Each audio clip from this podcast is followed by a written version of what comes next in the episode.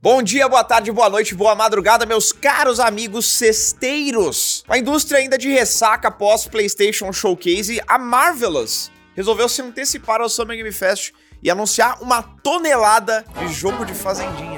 Além disso, Alone in the Dark ganhou uma demo jogável, o jogo do Gollum flopou violentamente na crítica e o remake de Prince of Persia tá virando um daqueles projetos da Ubisoft que talvez nunca saiam. Eu sou o PH e você vai conferir tudo isso no Ping, o seu programa de notícias de games e tecnologia, começa agora.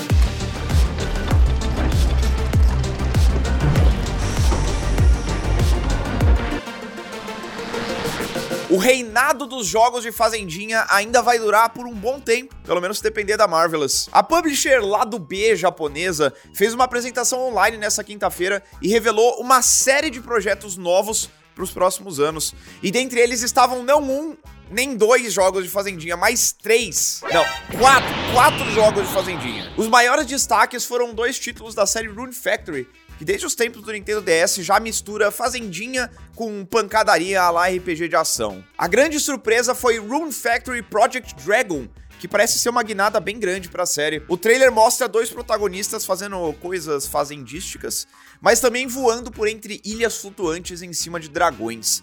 É uma vibe de samurai ali que se estende também para cenas de combate, que parecem tiradas direto de Genshin Impact. O próximo jogo mainline da série também foi revelado, mas não mostrado. O Rune Factory 6 vai dar continuidade à trajetória tradicional da franquia. E aí a gente teve também dois títulos da série Story of Seasons, fazendinha mais tradicional, né? Que foram mencionados, apesar de não terem recebido nomes próprios. O primeiro vai ser uma sequência mainline da franquia, que antes era conhecida como Harvest Moon, aqui no ocidente, né? Harvest Moon continua, mas é na mão da empresa que distribuía os jogos, é outra coisa. Story of Seasons é o nome hoje, né? O plano é preservar o estilo clássico da série, mas expandindo o escopo da gameplay para alcançar ainda mais jogadores. Visualmente, o jogo parece bem mais impressionante do que os anteriores, o que não significa que o jogo tá bonito, mas tá mais elaborado, né? E do outro Story of Season, a gente viu apenas artes conceituais, mas a ideia é bem chamativa. Vai ser o primeiro jogo da série com foco no multiplayer. E já que a gente tá falando de jogo que foi anunciado com menos do que um trailer, a Marvelous ainda mencionou outros dois projetos que nem nome tem. O primeiro foi Project Magia, que é um jogo feito em parceria com Hiro Mashima, de Fairy Tail e Eden's Zero. Os designs dos personagens vão ser todos criados pelo mangaka. E a outra quase revelação foi a de Project Life is RPG, um novo RPG que foi descrito como um jogo ambicioso como a Marvelous nunca fez antes. Desse jogo, apenas umas bonitas artes conceituais de cenários foram mostradas. Aquela coisa, né? Nada disso tem data. Mas a Marvelous parece estar bem ocupada, o que é legal, considerando que é um estúdio, uma produtora, aliás, que não é muito grande. Ainda falando de Marvelous, mas um pouquinho separado, porque esse jogo é totalmente distante do resto, a produtora também anunciou uma sequência para Demon X Machina. Para quem não lembra, Demon X Machina foi lançado originalmente para o Switch em 2019 em parceria com a Nintendo e depois chegou a sair também para o PC. É um jogo de combate de robôs gigantes muito veloz e divertido, gostei bastante na época. O nome do novo jogo é Demon X Machina Titanic Cyan e é só isso que a gente sabe por enquanto.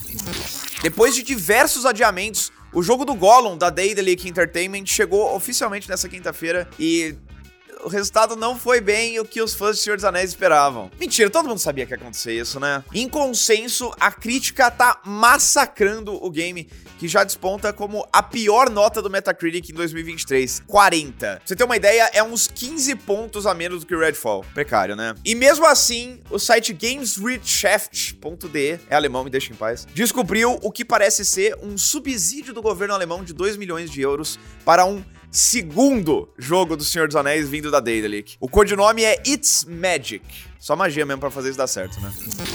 O novo Alone in the Dark recebeu data de lançamento, gameplay inédito e também vai ter atores de Stranger Things e Star Wars como protagonistas. A THQ Nordic revelou que o retorno da clássica franquia de terror acontecerá no dia 25 de outubro e que os atores David Harbour, de Stranger Things e Viúva Negra, e Jodie Comer, que é a mãe da Rey no Star Wars Episódio 9, vão ser os protagonistas da nova aventura. Um prólogo do jogo já está disponível para download para Play 5, Xbox Series e PC, mas parece que a experiência é bem curtinha. Mas vai lá e joga, né? Cara, se você ainda tem alguma esperança de jogar aquele remake de Prince of Persia Sands of Time em vida, é melhor já ir se preparando pro pior. A Ubisoft divulgou na última quarta uma notinha revelando que o desenvolvimento do remake, que foi anunciado em 2020, foi reiniciado completamente pela Ubisoft Montreal. Ou seja, tudo que tinha sido feito ao longo dos últimos mais de três anos foi pro lixo. No site oficial do jogo, o produtor Jean-François Nouot falou sobre o estado de desenvolvimento. Vou abrir aspas aqui.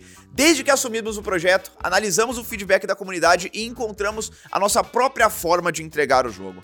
Agora estamos construindo a equipe, definindo as prioridades, montando protótipos, testando elementos e vendo como podemos incluir o feedback da comunidade no desenvolvimento também. Enfim, 2027 tá logo aí.